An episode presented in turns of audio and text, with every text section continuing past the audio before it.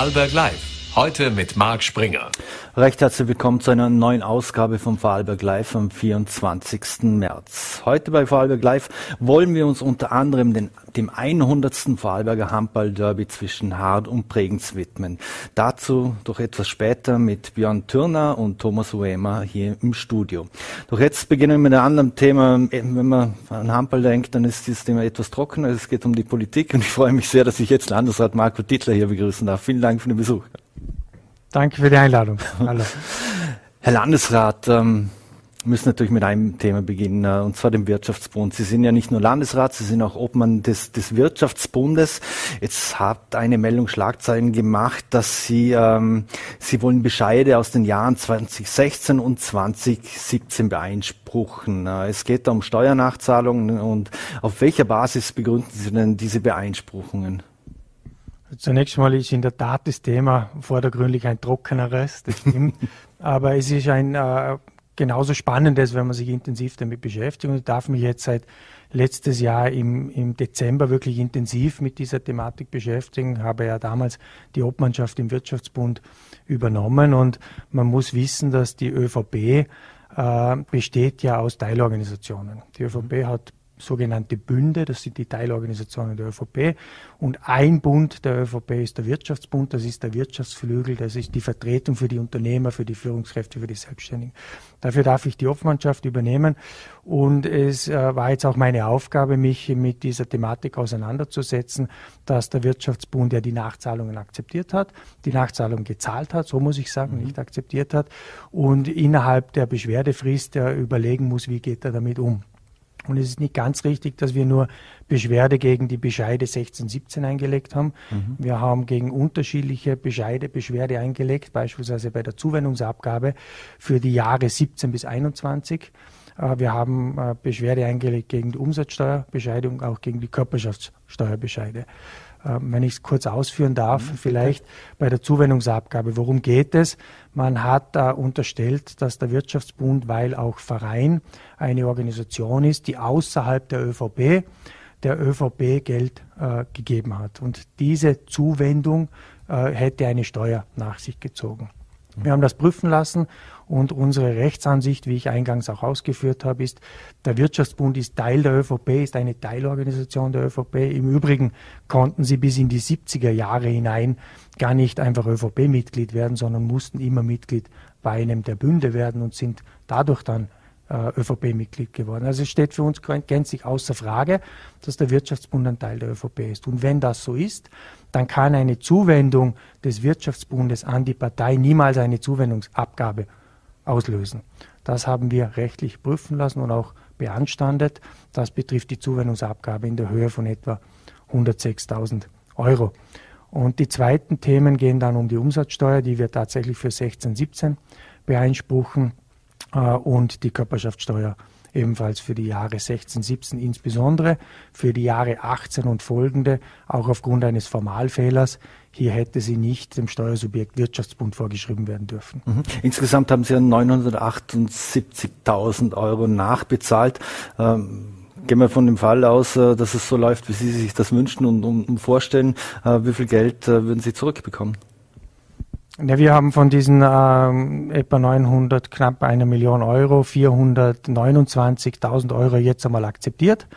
Äh, ich gehe davon aus persönlich, dass bei der Zuwendungsabgabe es klar ist. Ich glaube auch, dass die Umsatzsteuer äh, relativ klar ist und so entschieden wird. Bei der Körperschaftssteuer kommt es darauf an. Hier gibt es tatsächlich ganz unterschiedliche Rechtsansichten.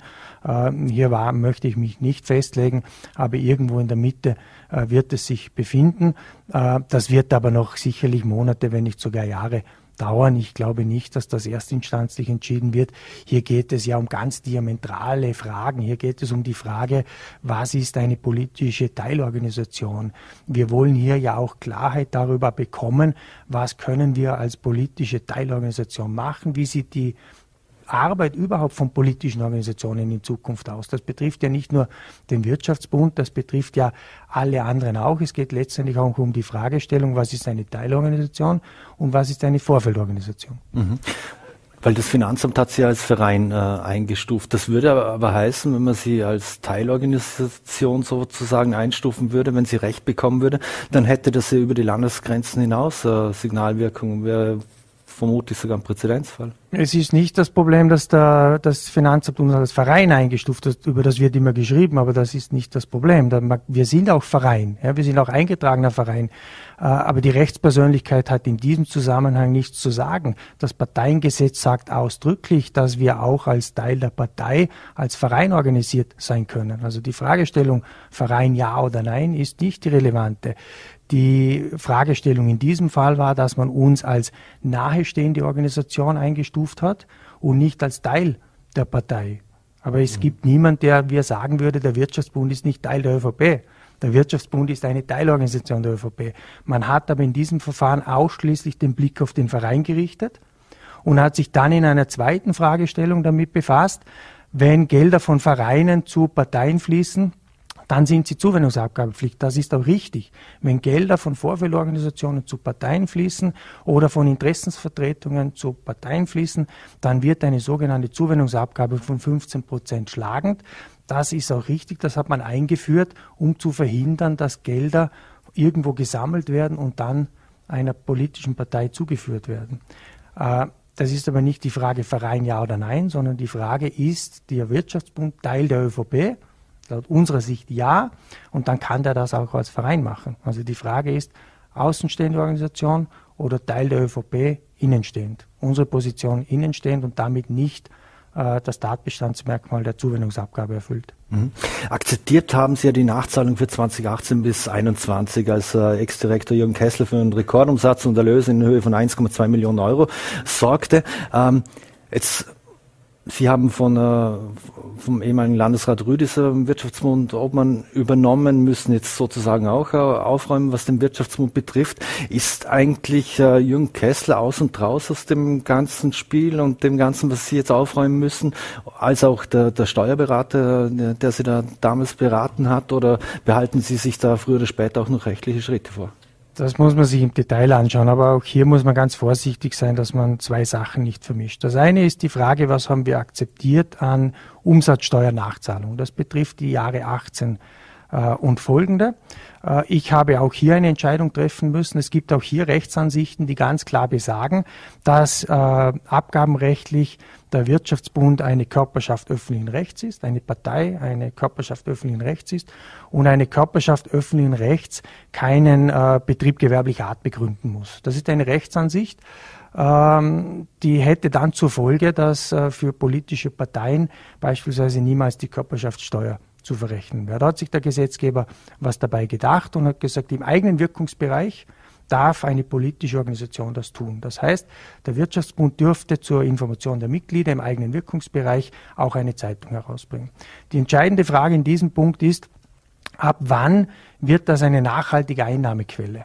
Ja, und ist es dann anders zu beurteilen. Und ich habe für mich und für den Wirtschaftsbund Vorarlberg die Entscheidung getroffen, solange das im untergeordneten Rahmen passiert, solange das eine Mitgliederzeitung ist, die ausschließlich darauf ausgerichtet ist, äh, werden wir das be bestreiten und bekämpfen.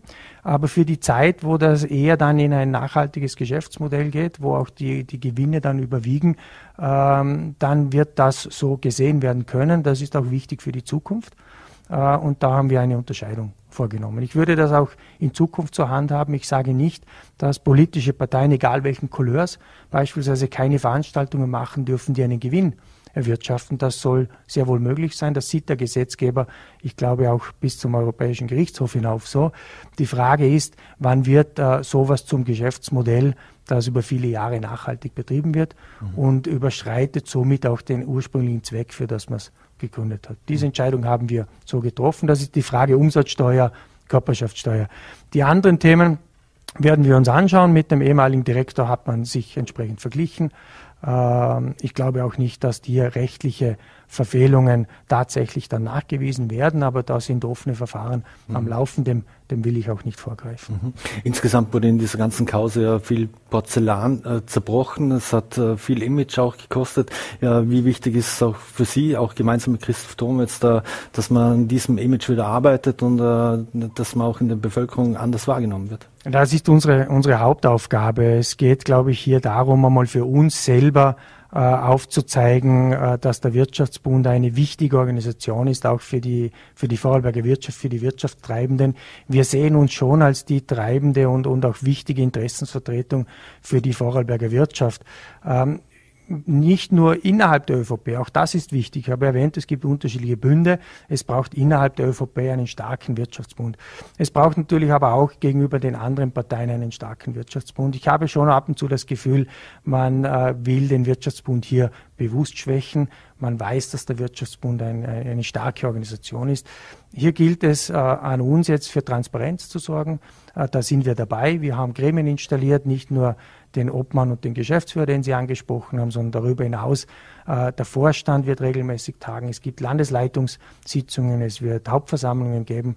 Das heißt, wir probieren über die Struktur auch das Vertrauen zurückzugewinnen und wir müssen ganz äh, intensiv mit den Mitgliedern in den Austausch gehen. Es hat uns sehr geschadet die letzte Zeit. Äh, da schlummert noch ordentlich was. Viele Mitglieder sind natürlich nicht zufrieden, haben sich aber nicht geäußert. Wir probieren jetzt ganz bewusst auf die zuzugehen. Ich sage aber auch, dass es über die Grenzen des Wirtschaftsbunds hinaus leider momentan eine große Politikverdrossenheit gibt. Und ich, äh, der ja erst selber seit drei Jahren wirklich politisch aktiv äh, bin, davor auch nicht Parteimitglied war, das über meine Funktion jetzt aber geworden bin. Ich möchte auch dafür werben, dass die Politik in Summe hier ein besseres Bild abgibt. Wir brauchen die Politik, wir brauchen auch in Zukunft junge Leute, die bereit sind, in die Politik zu gehen. Und hier sind wir alle gemeinsam gefordert, Gesellschaft, Politik in erster Linie, aber auch Medienschaffende, dass wir den Bürgerinnen und Bürgern dieses Landes ein anderes Bild von Politik vermitteln, um auch wieder junge Leute begeistern zu können, diesen Job für die Gesellschaft auch äh, zu machen. Ich mache das jetzt nicht so leicht und sage, da müssen andere arbeiten. Wir müssen bei uns selber anfangen. Wir merken, dass es schwierig ist, aber wir haben jetzt diese Aufgabe übernommen und probieren es bestmöglich äh, zu machen. Mhm. Sie waren ja davor in der Wirtschaftskammer und in der, der im Prinzip der, der Wirtschaftsbund hat auch den Wirtschaftskammerpräsidenten immer wieder gestellt. Soll das in Zukunft auch wieder so sein? Das ist durchaus möglich. Also ich habe immer gesagt, dass äh, 2025 finden ja wieder Kammerwahlen statt. Ähm, wir haben jetzt Wilfried Hopfner als Präsident. Da bin ich sehr, sehr froh, dass der Wilfried Hopfner äh, diese Aufgabe in dieser schwierigen Zeit übernommen hat. Äh, Wilfried Hopfner hat sich ganz klar dazu positioniert, dass er den Kammerpräsidenten, aber nicht den Wirtschaftsbund Obmann übernehmen soll. Dadurch ist überhaupt diese Position des Obmanns auch vakant geworden. Wir haben dann im Wirtschaftsbund beraten und entschieden, ich werde diese Position bis auf weiteres jetzt übernehmen. Aber es gibt durchaus die Sichtweise, wobei hier muss ich auch dazu sagen, es, es gibt unterschiedliche Sichtweisen. Die einen sagen, der Wirtschaftsbund, äh, der Wirtschaftskammerpräsident und der Obmann der stärksten Fraktion in der Wirtschaftskammer, das muss in Personalunion sein. Die anderen würden eher empfehlen, es zu trennen. Es hat beides was für sich. Äh, man muss aber wissen, wenn man auch Wahlen schlagt in einer Organisation wie der Wirtschaftskammer, dann ist es schon üblich, dass der Spitzenkandidat der wahlwerbenden Partei dann auch diese Ämter innehat, und zwar sowohl den Wirtschaftskammerpräsident als auch den Wirtschaftsbund Obmann. Das ist in den meisten Bundesländern so. Also ich kann dem gut was abgewinnen. Wir hatten Manfred Rhein, der nicht mehr unter uns ist, in beiden Funktionen. Er war zuerst Wirtschaftsbund Obmann und Landesrat und war dann Wirtschaftsbund Obmann und Kammerpräsident und er hat beides aus meiner Sicht hervorragend gemacht. Mhm. Kleine Vorausschau für Ihre persönliche Karriere vielleicht? Nein, das glaube ich nicht. Äh, ich bin jetzt seit drei Jahren Landesrat im Regierungsteam von Markus Wallner, äh, fühle mich da sehr wohl, auch wenn es äh, an manchen Tagen eine absolute Herausforderung ist und man dort schon auch an seine Grenzen gehen muss. Aber ich habe das Gefühl, dass ich thematisch auch immer besser reinkomme, darf hier doch wesentliche Ressorts verantworten. Die Arbeit macht Spaß, sie ist herausfordernd, ja, da gibt es jetzt keine Pläne darüber hinaus. Mhm. Sie haben von schwierigen Zeiten gesprochen. Schwierige Zeiten sind es auch, wenn man Straßenbau oder Infrastrukturprojekte um, umsetzen will. Jetzt hat ja die Ministerin Gewessel, und damit wechsle ich das Thema, ähm, hatte gefordert, sie will eine Kosten-Nutzen-Analyse, wenn es um einen Vollanschluss in Lautrach-Wolfert an Jahr 14, äh, wenn es um das Thema geht. Das heißt, äh, da gab es ja mal einen Zeithorizont, soweit ich weiß, für 2025. Heißt das schon jetzt, dass man diesen Zeithorizont, äh, den kann man sozusagen in die Tonne treten? Das hat aber einen anderen Grund, auch da muss man äh, vorsichtig sein und etwas differenzieren. Es wird aktuell eine erweiterte strategische Analyse erarbeitet. Und es war immer klar, dass wenn es neue Verkehrsprognosemodelle gibt für diesen Raum, dass man dann die erweiterten strategischen Analysen auch auf Basis dieses, dieser neuen Modelle macht. Ja. Wir waren schon einmal weiter, das ist richtig. Es hat diese erweiterte strategische Analyse zum Verkehr für diesen äh, Knotenpunkt schon mal gegeben. Im Übrigen habe ich mich ja mit dem damaligen äh, Landesrat Johannes Rauch auch schon darauf verständigt gehabt, dass das sowohl äh, für unseren Regierungspartner als auch für uns ein wesentliches Projekt ist, weil es durchaus sinnvoll ist, den Anschlussknoten Wolfurt-Lautrach zum Vollanschluss auszubauen, damit der kürzeste Weg äh, nicht nur ins Betriebsgebiet, sondern insbesondere natürlich zum Güterbahnhof hier möglich ist und man keine Umwege fahren muss über andere Anschlussstellen. Äh, Wenn es allerdings ein neues Verkehrsmodell, ein Verkehrsprognosemodell gibt, und das gibt es jetzt, weil da arbeitet man ja mit, gemeinsam mit der Schweiz an einem grenzüberschreitenden Modell, das im Übrigen auch ähm, für das S18-Projekt wesentlich mhm. ist, dann muss man die erweiterte strategische Analyse auf Basis dieses Verkehrsmodells errechnen und das führt zu den Verzögerungen, die äh, angesprochen worden sind. Das soll aber heuer im Frühling fertiggestellt werden und wir gehen davon aus, dass wir mit der ASFINAG und den Gemeinden noch vor dem Sommer in Gespräche eintreten können, wie es an dieser Stelle weitergeht. Und ich denke an dieser Vollanschlussstelle Wolfurt-Lauterach, da führt kein Weg dran vorbei, wenn man weiß, wie gut beispielsweise die Anschlussstelle jetzt Dornbirn Süd, also Rheintal Mitte, neues Dornbirn Süd funktioniert und welche Entlastung das insbesondere für Hones und Dornbirn mit sich bringt, dann kann man sich auch ausrechnen, welche Entlastung wir uns hier berechtigterweise erhoffen für den Knotenpunkt Dornbirn Nord, das Betriebsgebiet und den Anschluss an den Güterbahnhof. Mhm. Aber ist der Eindruck falsch, denn viele Menschen haben, dass die Ministerin offensichtlich äh, jedes Straßenbauprojekt äh, aus ideologischen Gründen einfach hinauszögern will oder, oder täuscht sie der Eindruck? Na, ich habe das Problem, dass man sich aus meiner Sicht nicht äh, mit der nötigen Ernsthaftigkeit äh, mit diesen Projekten auch auseinandersetzt. Ja, ich äh, habe das Problem, dass man hier keinen Generalplan hat für die großen und wichtigen Projekte. Ich glaube, äh, dass wir nicht in Vorarlberg ganz viele große Straßenbauprojekte brauchen. Ich glaube, wir brauchen eine leistungsfähige Nord-Süd-Verbindung. Das ist die Rheintal-Autobahn. Die gehört zu einer Stadtautobahn ausgebaut. Hier braucht es eine, eine Überkopfverkehrssteuerung. Der rennen wir jetzt schon jahrelang nach. Man muss vom Bregenzer Pfändertunnel kommend bis nach Feldkirch die Möglichkeit haben, je nach Verkehrsaufkommen diese Autobahn zu steuern, wie es im Übrigen in Deutschland gang und gäbe ist. Äh, das wäre ein wichtiges Zukunftsprojekt für Vorarlberg. Äh, in weiterer Folge vielleicht sogar mal einen Bahnenstreifen so weit ausbauen, dass man ihn dann auch befahren kann. Wenn Sie heute von Bregenz nach Zürich fahren, dann haben Sie Teilabschnitte, da ist der Bahnenstreifen und wenn viel Verkehr ist, sind die drei Fahrbahnen befahrbar. Das ist eine echte Stadtautobahn. Hier haben wir noch Schritte zu gehen. Das wäre ein Wunsch. Und was die großen Infrastrukturprojekte betrifft, so habe ich schon das Gefühl, dass die ein Stück weit gebremst werden, dass man sie nicht möchte, dass es unterschiedliche Sichtweisen gibt, wie wichtig die für einen Standort sind. Äh, ich glaube, sie sind sehr wichtig, nicht, in, nicht an allen Plätzen, aber beispielsweise Wolfurt-Lauterach, Dornbirn Nord, ähm, ja, Feldkirch und wir brauchen auch eine leistungsfähige Ost-West-Verbindung im unteren Rheintal. Mhm. Wir müssen, da bin ich zutiefst davon überzeugt, den Verkehr aus unseren Ortszentren rausbringen. Wir mhm. haben eine Aufgabe, dass wir unsere Ortskerne vom Verkehr so weit als möglich befreien. Und wir machen das jetzt in Feldkirch mit einer Umfahrung. Wir werden in Lustenau, wenn es nach mir geht, eine, eine Variante vorstellen können, die als Ortsumfahrung äh, auch Lustenau im Zentrum vom Verkehr entlastet. Ich glaube, das ist ganz wesentlich. Äh, man hat es in, in Honems entsprechend probiert und kann jetzt den Orts, das Ortszentrum ganz anders entwickeln. Hier müssen wir anders denken Und es gibt drei Möglichkeiten, da muss man kein Raketenwissenschaftler sein.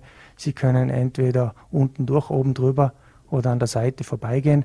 Und wenn man es schafft, an der Seite vorbei und dann noch untertunnelt, dann ist es eine Lösung, über die man durchaus nachdenken soll. Mhm. Da möchte ich gerade nur zum Schluss anschließen. Und zwar, im Lustner wurde jetzt angekündigt, dass es eine Volksabstimmung oder Befragung oder wie auch immer man es nennen mag, äh, geben soll zu dieser S18CP-Variante eigentlich. Äh, wie viel Sinn macht sowas aus Ihrer Sicht und äh, gibt es da irgendeine Rechtsgültigkeit überhaupt über dieses Ergebnis? Da muss ich dazu sagen, dass ich zum jetzigen Zeitpunkt weder die Fragestellung kenne, äh, noch, äh, noch wie man genau plant, hier vorzugehen. Ich weiß, dass äh, das Mittel der direkten Demokratie ein, ein sehr wertvolles ist. Ja. Äh, es steht natürlich jeder Gemeinde auch frei, im eigenen Wirkungsbereich die Bevölkerung einzubeziehen. Ich begrüße das im Übrigen ausdrücklich, dass man die Bevölkerung einbezieht. Ähm, ich warne aber davor, gerade so wichtige Instrumente auch leichtfertig zu verwenden. Mein Appell wäre oder mein Wunsch wäre, äh, dass man hier alle Grundlagen wirklich erarbeitet und auf den Tisch legt und dann der Bevölkerung wirklich Grundlagen in die Hand gibt und ihr erklärt, äh, über was und warum sie sich dann mit welcher Fragestellung auch immer beschäftigt. Wir haben, und das habe ich auch gesagt, diesen Evaluierungsprozess jetzt äh, zu S18 gemacht. Das Ministerium hat den gemacht. Ich war nicht glücklich über diesen Schritt, dass es wieder evaluiert werden soll äh, muss auch meine Meinung hier ein Stück weit revidieren, weil diese Evaluierung hat zutage gebracht, dass eine Variante Untertunnelung von Lustenau als Ortsumfahrung Lustenau äh, deutlich besser ausgebaut werden kann als in der ursprünglichen Variante redimensioniert. Das heißt, man würde auf jetzt bestehenden Straßen von Dornbirn nach Lustenau fahren, würde dann eine Ortsumfahrung Lustenau im Tunnel machen, würde unterm Rhein durchgehen und erst dann äh, zu, zum Grenz oder über die Grenze gehen. Das ist eine ganz andere Variante. Die ist viel kleiner. Sie würde uns erlauben, das gesamte Ried vom Verkehr freizustellen. Das heißt, wir würden wirklich ein Naherholungsgebiet bekommen, hätten auch die Möglichkeit, die Straße von Dornbirn nach Lustenau mit einer Wildbrücke zu überbauen. Das heißt, es wäre eine große Chance und wir würden eine Ortsumfahrung von Lustenau im Tunnel machen. Wenn ich das weiß, dann muss ich diese Variante von der ASFINAG und den Zuständigen mal so weit ausarbeiten lassen, dass ich dann der Bevölkerung sagen kann, das wäre die Lösung. Das würde uns die Möglichkeit geben, den Verkehr aus dem Ortszentrum herauszunehmen mhm. und unterirdisch an Lustenau vorbeizuführen. Äh, wenn man jetzt eine Volksabstimmung macht, muss man sich intensiv aus meiner Sicht mit diesen Varianten also auseinandersetzen und nicht der Bevölkerung Bilder in den Kopf setzen, wie man eine Rheintal-Autobahn in den 60er Jahren gebaut hat. Wir sprechen hier definitiv über andere Verkehrslösungen. Und die Riedstraße könnte von Lauterach äh, kommen nach Lust, dann könnte man vielleicht doch noch sperren. Na, das wäre ja das. Ich habe es ja gesagt, äh, die Riedstraße würde aufgelassen. Ja, also das ist ja bitte ganz was anderes. Ich schaffe eine leistungsfähige Umfahrung von Lustenau und kann die riedquerenden Straßen dadurch auflassen. Also es gibt keinen Verkehr mehr durch das Ried. Die Diskussion, die hier geführt wird, ist ja eine etwas andere. Da geht es ja um eine temporäre Sperre am Wochenende für die Riedstraße. Da muss man aber wissen, dass der Verkehr, der jetzt da durchgeht, dann genau wieder dort durchgehen würde, wo jetzt die Bevölkerung ohnehin schon vom Verkehr geplagt ist. Das heißt, wir hätten 4000 ähm, Pkw oder Kfz-Bewegungen mehr am Wochenende durch Lustener durch wo genau die Lustener Bevölkerung jetzt vom Verkehr unter der Woche so geplagt ist. Äh, mein Zugang wäre hier, ein Gesamtkonzept für das untere Rheintal zu machen, das Ried vom Verkehr befreien, gänzlich zu sperren, eine leistungsfähige Umfahrung anzubieten von Lustenau, im Lustenau Ortszentrum, Reichstraße, verkehrsberuhigte Zonen einzurichten. Äh, dann können wir über ein Gesamtkonzept sprechen. Ähm, und ich würde mir wünschen, diese Diskussion dann im Vorfeld einer Volksabstimmung auch entsprechend einbringen zu können. Eine allerletzte Frage noch an Sie zum Schluss als sportbegeisterten Menschen. Morgen Hampel-Derby in Hart zwischen Bregenz und Hart. Ihr Tipp, wie geht's aus? Da mag ich mich nicht festlegen. Ich bin ja in, in Bregenz aufgewachsen, habe in Hart auch Sport betrieben, war Fußballer, habe in Hart Fußball gespielt. Da muss ich mir jetzt salomonisch äh, verhalten und beiden Herren die Daumen drücken. Äh, es kann ja auch unentschieden ausgehen im Handball. Ich weiß, dass es immer sehr knapp ist und ich gehe davon aus, dass auch morgen ein knappes Ergebnis sein wird und da muss ich jetzt wirklich eine salomonische, abgedroschene Antwort geben. Der Beste wird und, und soll gewinnen und ich drücke beiden die Daumen. Landesrat Markus Tetler, vielen Dank für den Besuch hier bei Vorarlberg Live und ein schönes Wochenende. Dankeschön, danke. So, und das war natürlich die Überleitung und äh, vielleicht geht's am Morgen wirklich, gibt's ein Remis, das wäre das elfte im 100. Vorarlberger Handball-Derby.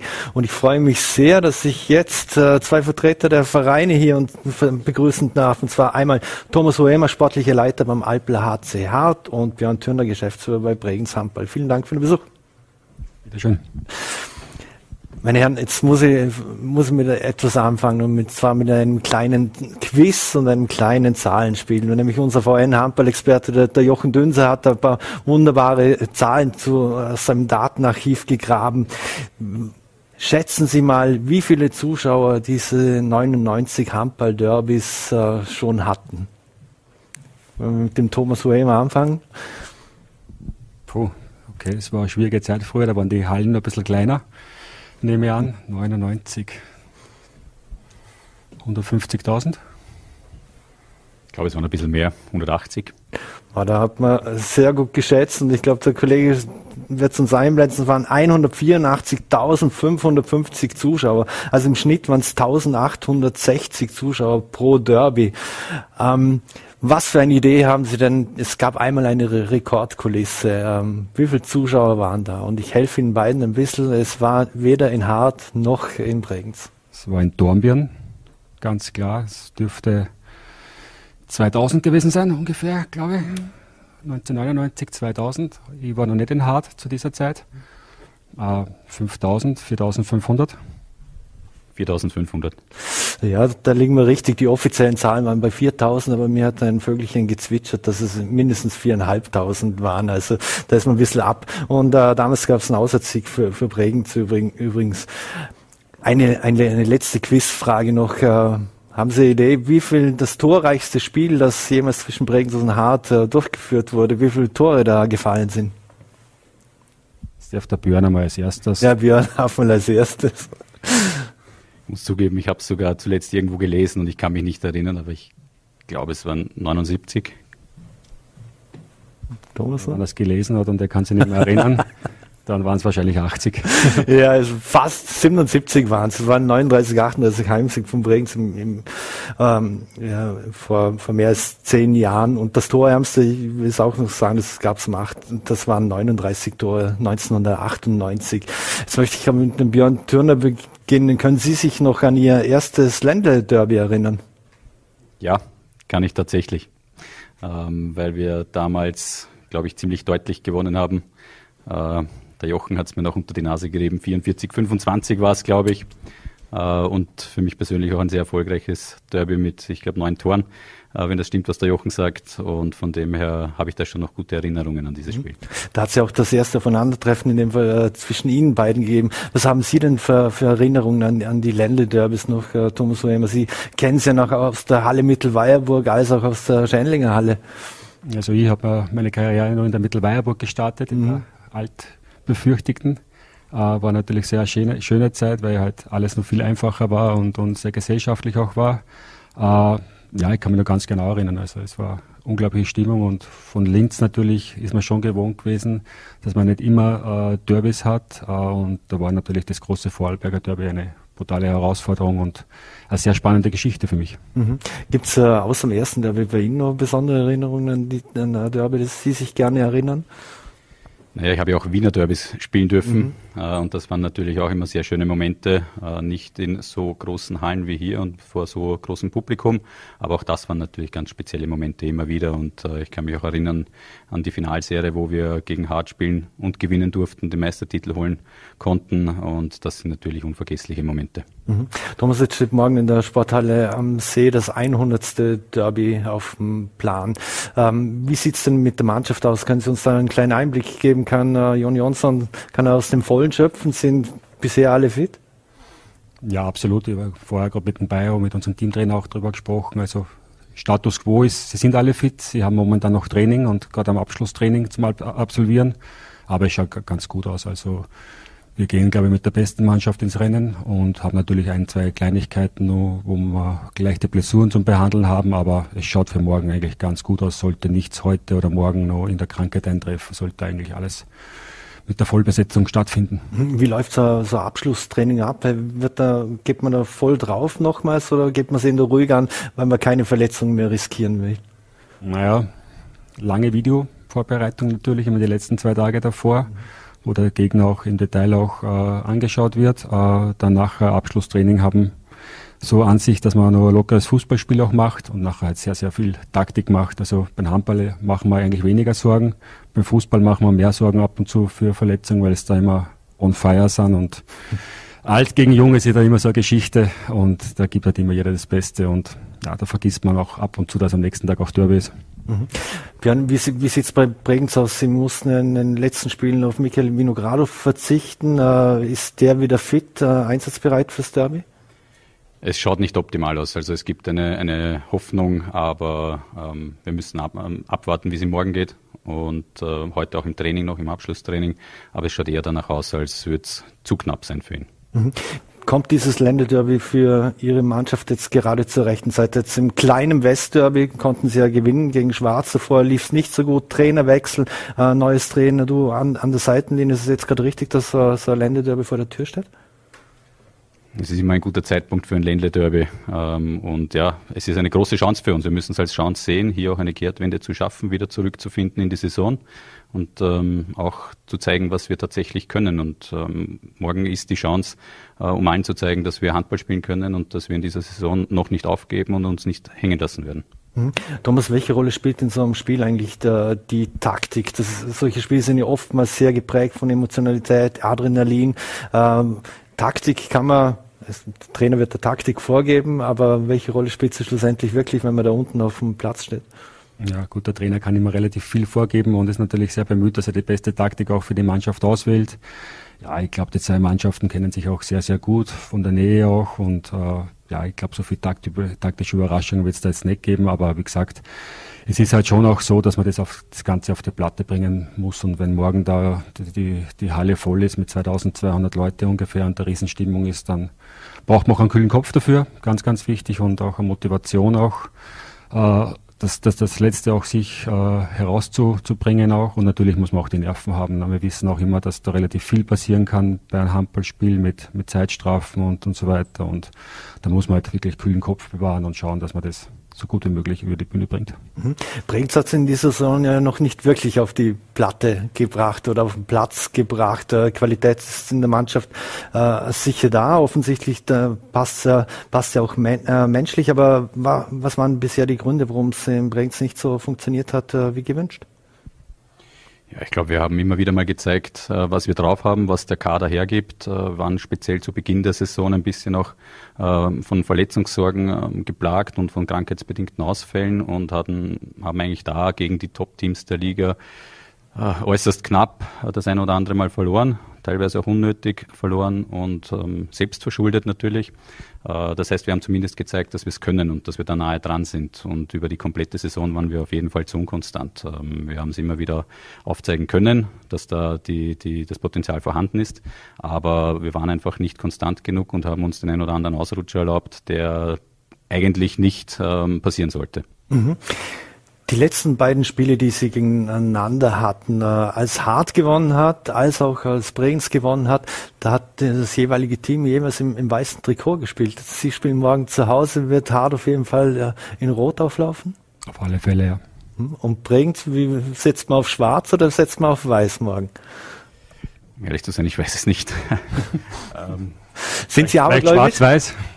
Sind Sie abergläubisch oder glauben Sie nicht an, an so Spielereien? Ja, ich versuche ähm, mein Match-Outfit ähm, immer nach dem letzten Sieg auszurichten und zuletzt muss ich äh, das Outfit öfter wechseln. Ähm, ja, mal schauen, ich weiß es nicht. Wenn wir morgen in Schwarz spielen sollten und gewinnen sollten, dann versuchen wir die Farbe vielleicht öfter beizubehalten. Mhm.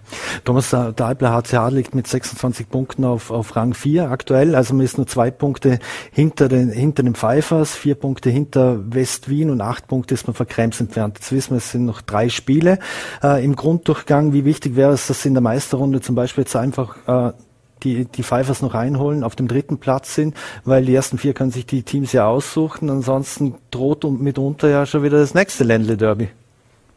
Ja, spannende Geschichte. Ist natürlich äh, viel Rechnerei dabei und wo keiner ganz genau weiß, auch in was für Richtung das geht. Grundsätzlich sind wir für unsere Punkte selber verantwortlich und haben auch gute Chancen, dass wir die, die nächsten drei Spiele im Grunddurchgang auch sehr positiv äh, gestalten.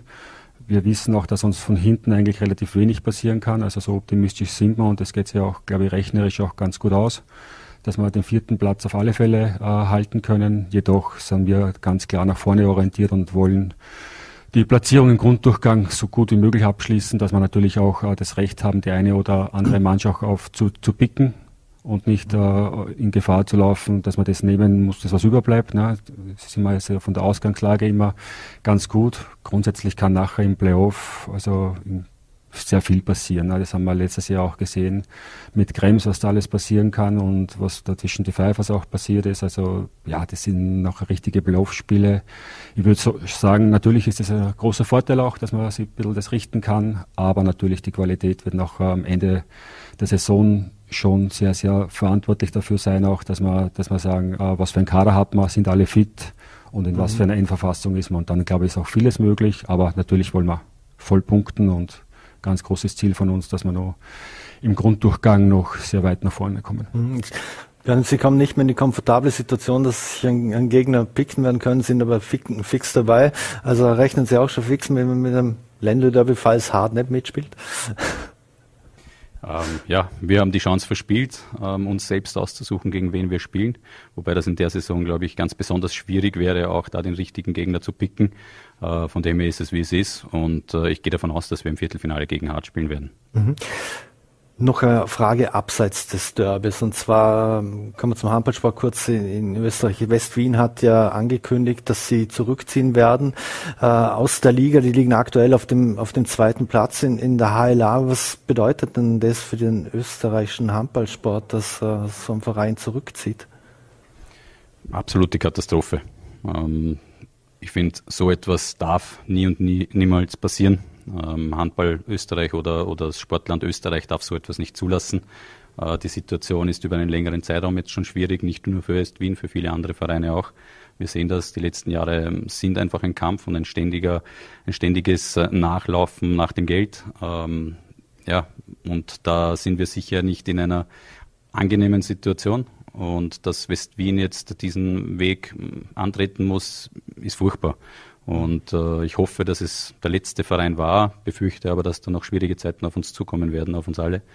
Ähm, ja, und wie gesagt, also dass man das zugelassen hat, weil ich weiß ja, bin in engem Austausch auch mit dem Conny Wilczynski ähm, die letzten Jahre und, und weiß auch, dass er da schon lange dran war, hier ähm, eine Kehrtwende zu schaffen. Und es ist ihm einfach nicht gelungen, äh, trotz vieler Ideen, trotz vieler Konzepte.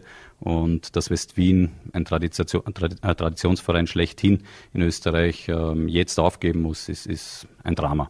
Und mhm. vor allem, wenn man sich anschaut, wie jung die Mannschaft ist, ausschließlich Österreicher, die Talenteschmiede von West-Wien ist sensationell. Haben sie richtig gute Arbeit geleistet und dass man das jetzt aufgibt, äh, das tut schon weh. Mhm. Und ich habe auch einen persönlichen Bezug zu West-Wien. Mein allererstes Handballjahr mit acht Jahren war bei Union West-Wien in der, in der Altgasse noch damals. Von dem her, ähm, ja, ist es, ist es für mich auch besonders schwierig, das ähm, glauben zu können, dass West-Wien jetzt ähm, von der Bildfläche verschwindet, vor allem oder speziell in der ersten Liga mhm. jetzt mal. Er hatte gemeint, dass selbst ein, ein, Großsponsor würde jetzt nicht mehr helfen. Jetzt wissen wir auch aus Prägen, ihr habt auch keinen Hauptsponsor nach wie vor nicht. Äh, Thomas, ist in Hart alles besser, äh, wenn es auch um den Hauptsponsor zum Beispiel geht? Viele meinen ja, äh, weil da eine prominente Firma oben steht oder auch im Vereinsnamen ist, dass ihr da viel leichter zum Geld kommen äh, würdet oder dass euch das, ich sag's jetzt mal ganz lapidar und Flachster ja nachgeschmissen wird. Ja, ist leider ihr Glaube. Denken viele, aber ist natürlich nicht so. Äh, zum Thema West-Wien auch, also natürlich unglaublich schade auch für die gesamte Handball-Community in, in, in Österreich. Also so es darf nicht passieren, sollte auch nie in Vorarlberg passieren. Also no way. Also das ist ganz, ganz schlimm. Äh, ich denke auch, dass die Konkurrenz uns anspornt auch, ganz, ganz wichtig. Also ohne Bregenz wäre Hart wahrscheinlich auch nichts und ohne Hart wäre wahrscheinlich Bregenz auch nicht so weit, wie es die letzten Jahr, Jahre auch gezeigt hat. Äh, gehe davon aus, dass West-Wien auch irgendwann wieder mal kommen wird, die nächsten zwei Jahre, dass es der Erdenschleife äh, drehen und halt sich wieder neu sanieren, glaube ich, und nachher wieder stärker zurückkommen, denke ich einmal. Also, also meine persönliche Meinung. Natürlich gibt es da unglaublich viele Meinungen auch und ja, wir haben jetzt schon in der nächsten Zeit ja einige Probleme vor uns, ne? also mit Statuten und Aufsteiger, Absteiger und so weiter. Also da braucht man gute Ideen.